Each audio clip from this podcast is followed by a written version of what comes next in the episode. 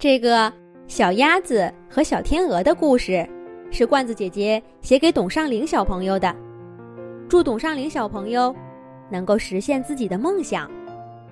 从前有一只小鸭子和一只小天鹅，他们两个是最好的朋友，每天都在一块玩儿。小鸭子和小天鹅有一个共同的梦想，那就是做一名舞蹈演员，在动物王国最著名的舞台上一起表演精彩的舞蹈。不过，当舞蹈演员可不是件容易事儿，必须经过长时间的努力学习。这一天，小动物舞蹈队来招收学员了。小鸭子在路上看到广告，兴冲冲的跑回家，把这个好消息告诉了小天鹅。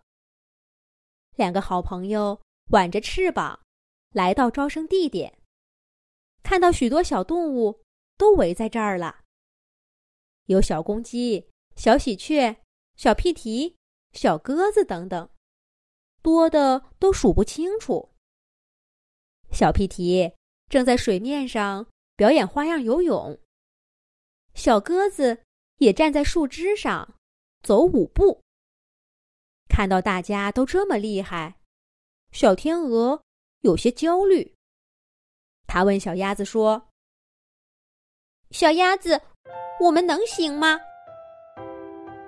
小鸭子拍拍胸脯，信心满满的说：“嘎嘎，当然行。”我们是最棒的。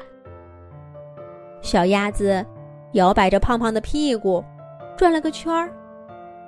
虽然跳的没有其他动物好看，但那滑稽的样子把小天鹅逗乐了。小天鹅也学小鸭子的样子扭了扭，顿时就不紧张了。舞蹈队的火烈鸟老师来请大家进去参加考试了。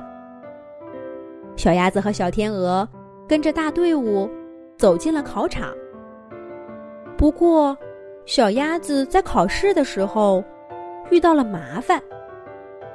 火烈鸟老师请他尝试了几种舞蹈，最后摇了摇头说：“孩子，恐怕你并不适合跳舞，还是去找些其他更适合你的事儿做吧。”而小天鹅。却以第一名的好成绩被录取了。火烈鸟老师把他分配到难度最高的芭蕾舞队。回家的路上，小鸭子一直垂头丧气的耷拉着脑袋。小天鹅跟在他身后，不知道该说些什么。舞蹈队的训练几乎占据小天鹅的全部时间，他再也没有功夫。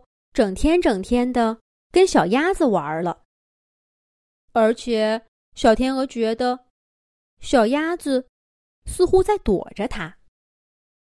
毕竟那一天，小天鹅抽空把自己的演出票送去给小鸭子时，小鸭子只是喔了一声接过去，就转身走了，没说来，也没说不来。那是小天鹅参加舞蹈队以后第一次演出呢，他多希望他最好的朋友能来看看。作为舞蹈队最新的小明星，小天鹅的演出受到动物们的热烈欢迎。演出那天，舞台周围里三层外三层都是动物，小天鹅站在舞台上向远处眺望。可他没看见小鸭子。火烈鸟老师在叫小天鹅上场了。小天鹅整理好演出服，跟着音乐跳上舞台。舞蹈动作都是排练过无数遍的。小天鹅默默念着动作要领，一个接着一个做着。整个舞蹈的高潮要到了。这是所有动作中最难的，需要单腿站立，在舞台上连转三个圈儿。小天鹅深吸一口气，抬起左脚，张开翅膀。一圈儿很平稳，两圈儿很顺利。可转到第三圈的时候，小天鹅忽然脚下一滑，摔倒在地上。观众席上响起惊呼声。小天鹅想用翅膀支撑地面站起来，和脚上的剧痛让他什么也做不了。火烈鸟老师和其他队员赶紧用担架把小天鹅抬出了舞台。他们刚一出来，就看见正拿着演出票往这儿赶的小鸭子。小鸭子看到好朋友这个样子，丢开演出票，扶着小天鹅说：“嘎嘎，小天鹅，你怎么了？火烈鸟老师，小天鹅不会有事吧？”带着药箱赶来的喜鹊医生给小天鹅包扎了伤口，还告诉大家一个坏消息。小天鹅的腿以后都要带着钢架了，而且它不能再跳舞了。什么？不能跳舞了？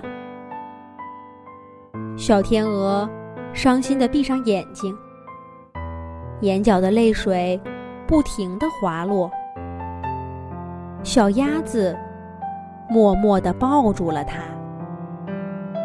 几年以后。小天鹅迎着朝阳，在湖边练习着简单的舞步。小鸭子拎着药箱跑过来，它叫住小天鹅，解开它腿上的钢架，又轻轻地服了些药粉。小天鹅歪着头说：“小鸭子，这能行吗？”小鸭子说：“嘎嘎，放心吧。”我可是著名的鸭子康复师，你这点小毛病难不住我的。小天鹅认真的说：“谢谢你，小鸭子。”小鸭子低头服药，什么都没说。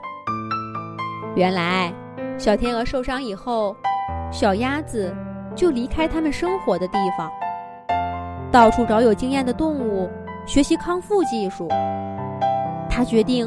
要想办法帮小天鹅养好腿，让它再跳一支舞，实现他们共同的梦想。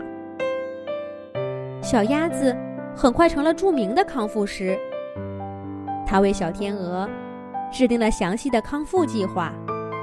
就在前不久，这一切终于有了起色。小天鹅每天都能摘掉钢架走一会儿了，但小鸭子。更加小心翼翼地为小天鹅调整方案，他不能功亏一篑，更不能让小天鹅失望。小天鹅康复后的第一场演出，在动物王国最著名的中心舞台，动物们重新把现场挤满了。小天鹅又表演了那一次他摔倒的那个舞蹈，不过这一次，他稳稳的。转了三圈儿。当小天鹅在台上谢幕的时候，观众席上响起热烈的掌声。小天鹅含着泪说：“我能再一次走上舞台，跳这支舞，都是因为我的好朋友小鸭子，都是因为他，我才能实现我的梦想。不，是我们的梦想。虽然这支舞……”是我一个人跳的，但真正的舞者有两个。观众席上响起热烈的掌声，小鸭子在台下也湿了眼眶。不过紧接着，他就嘎嘎嘎，开心的笑起来了。